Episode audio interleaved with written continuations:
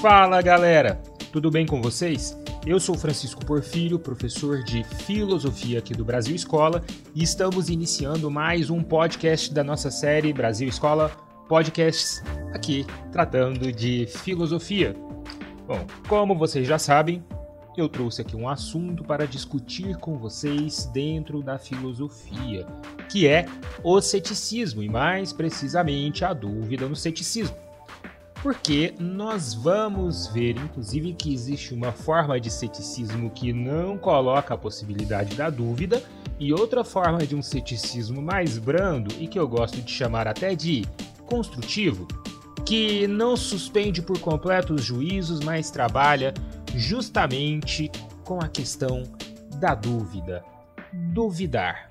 Antes de dar continuidade aqui, galera, deixa eu falar um negocinho aqui para vocês.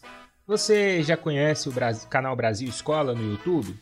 Se não, dá uma olhadinha no nosso conteúdo lá no YouTube, tem muita coisa bacana, tem vídeo de filosofia, tem vídeo das outras áreas do conhecimento, das outras disciplinas, videoaulas, vídeos com curiosidades e assuntos interativos, atualidades. Já acessa lá Brasil Escola, procura lá Brasil Escola no YouTube. Acessem o nosso canal, se inscreva que você vai receber muitas novidades ali, ativem o sininho também. E nós temos nossas redes sociais, galera. Brasil Escola no Facebook, no Twitter e no Instagram. Dê uma busca lá, comecem a seguir o Brasil Escola porque tem muita coisa legal para vocês.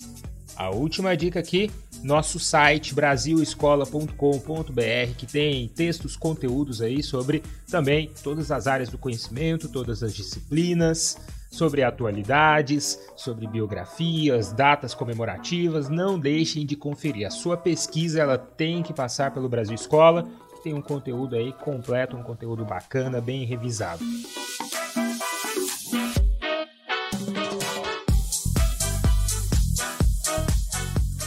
Agora, galera, vamos voltar aqui para o ceticismo, a dúvida do ceticismo. Olha, é, em primeiro lugar, a gente tem que fazer uma análise da palavra ceticismo ou aquele que deriva o ceticismo, que é o cético. A palavra ceticismo, tanto quanto a palavra cético, derivam do grego skeptikos e do latim scepticus, mas originariamente mesmo do grego skeptikos que é aquele que indaga, aquele que pergunta, aquele que reflete. Se o cético é aquele que reflete, nós, ou melhor, aquele que indaga, aquele que pergunta, nós temos um primeiro significado que é justamente aquele que coloca em dúvida. O ceticismo, antes de ser considerado esse modo de encarar o mundo, ele foi considerado como uma corrente filosófica, uma das filosofias helenísticas existentes ali no chamado período helenístico da filosofia antiga. O que, que era esse período helenístico, pessoal? Depois do período aristotélico, também chamado de sistemático, que compõe ali a última das fases da filosofia clássica, da era clássica da Grécia, período platônico antropológico e o período é, sistemático de Aristóteles, né, que é antecedido ali pelos pré-socráticos. O período helenístico é um período de ascensão do Império Macedônico de Alexandre o Grande dentro da, da, da, Grécia, do território grego, que começa a expandir esse seu território, esse seu império, dominando todas as colônias e as metrópoles, ali quase todas, daquele território em torno do mar Mediterrâneo, e estendendo depois seus domínios né, para o Egito, para o Oriente Médio, para a Índia, levando com isso a cultura grega para esses lugares. Alexandre ele encerrou um ciclo filosófico que termina ali com aquela percepção primeiro socrática e depois aristotélica da filosofia em torno, por exemplo, de uma política né, por conta de um ambiente democrático, então fazia sentido discutir a, a filosofia política a partir dessa concepção política e também de uma ética extremamente conectada aqui com noção de valores. Os tempos eram outros, né? A filosofia agora tem que acompanhar o ritmo de vida que requer uma visão mais prática das coisas. Por isso que a filosofia do período helenística é, helenístico é essencialmente uma filosofia mais prática, uma filosofia que orienta para a vida. Então a ética não fica naquelas discussões extremamente teóricas, mas é uma ética que orienta para modos de vida. Do mesmo modo, o conhecimento é um conhecimento que se dá numa prática. Para entender a física, por exemplo, a physis, a natureza, é, filósofos do período helenístico, como os helenísticos, os, os epicuristas, vão desenvolver toda uma teoria física orientada para aquela percepção prática do mundo.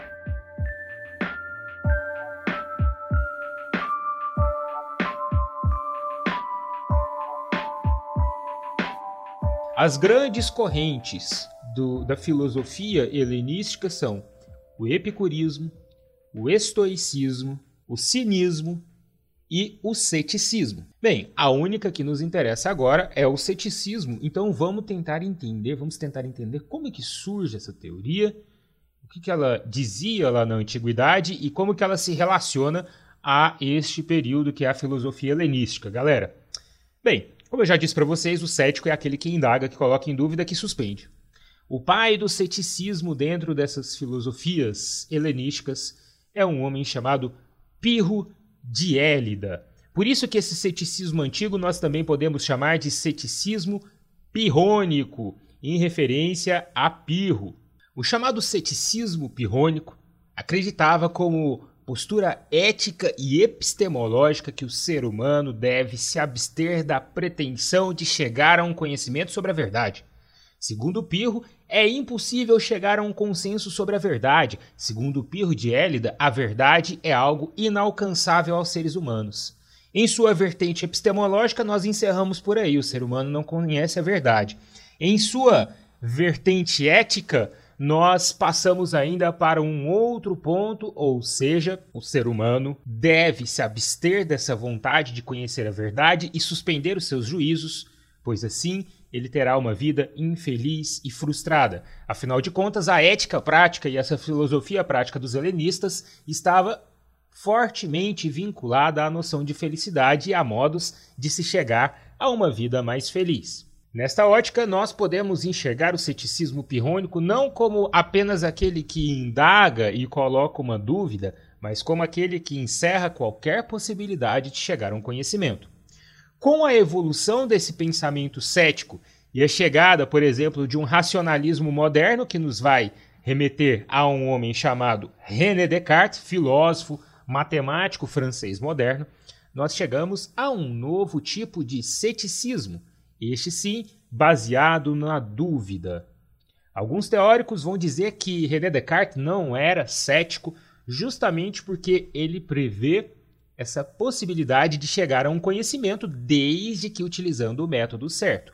O problema é que, se nós pegarmos aqui o conceito básico de ceticismo, que é justamente indagar e não simplesmente encerrar a possibilidade do conhecimento, Descartes é sim um filósofo cético, mas ele é dono de um ceticismo que eu gosto de chamar de um ceticismo construtivo, ou seja, um ceticismo que nega algumas bases por se tratarem de um conhecimento que pode ser falso e enganoso, para justamente chegar através do método certo a um conhecimento da verdade.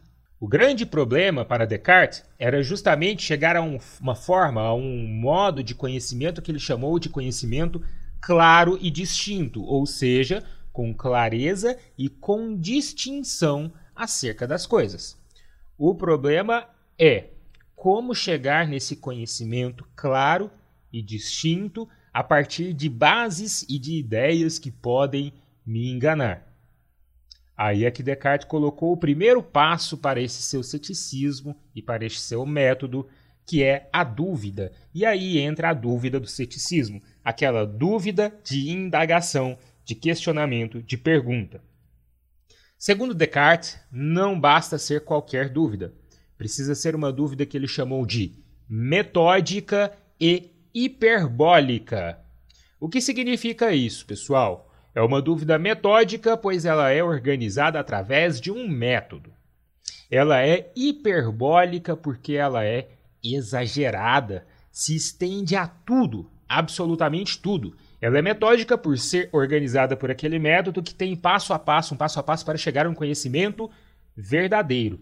Ela é hiperbólica porque ela se estende absolutamente todos os aspectos da vida, todos os sentidos possíveis.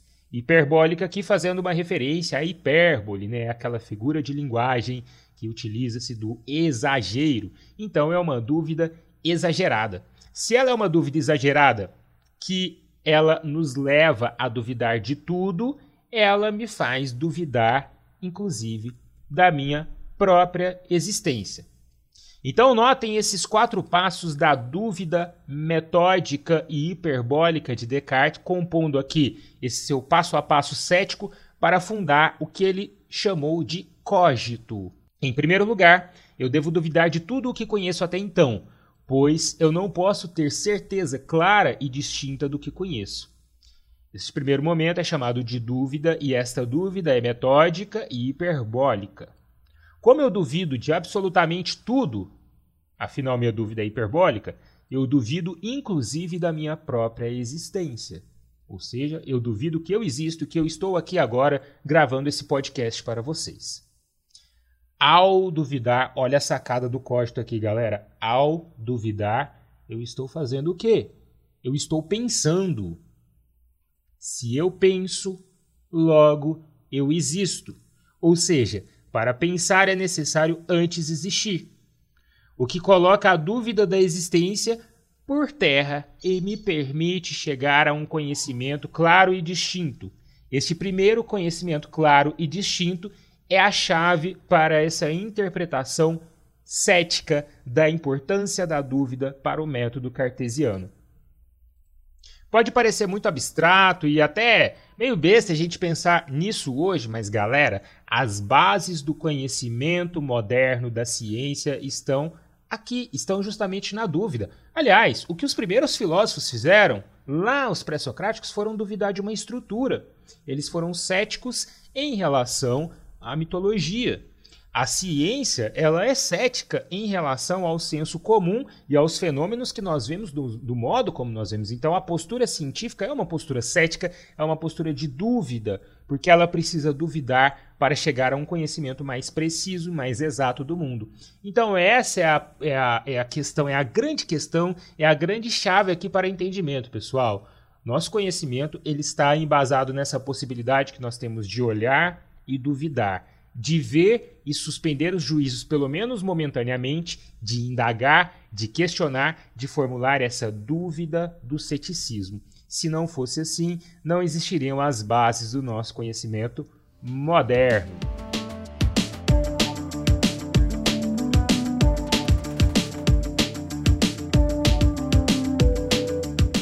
Galera, por hoje é só. E aí, gostou do nosso bate-papo até aqui? Gostou do nosso conteúdo? Gostou do nosso podcast? Então, por favor, gente, compartilhem à vontade. Já solta o dedo no like aí, já vai compartilhando aí pelo né, pelos canais de comunicação aí com seus amigos, com seus colegas, com seus familiares que têm interesse no assunto.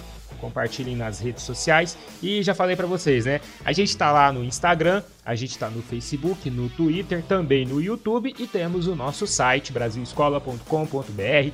Não deixem de seguir a gente em todas as redes. Um abraço para todo mundo, valeu e até a próxima!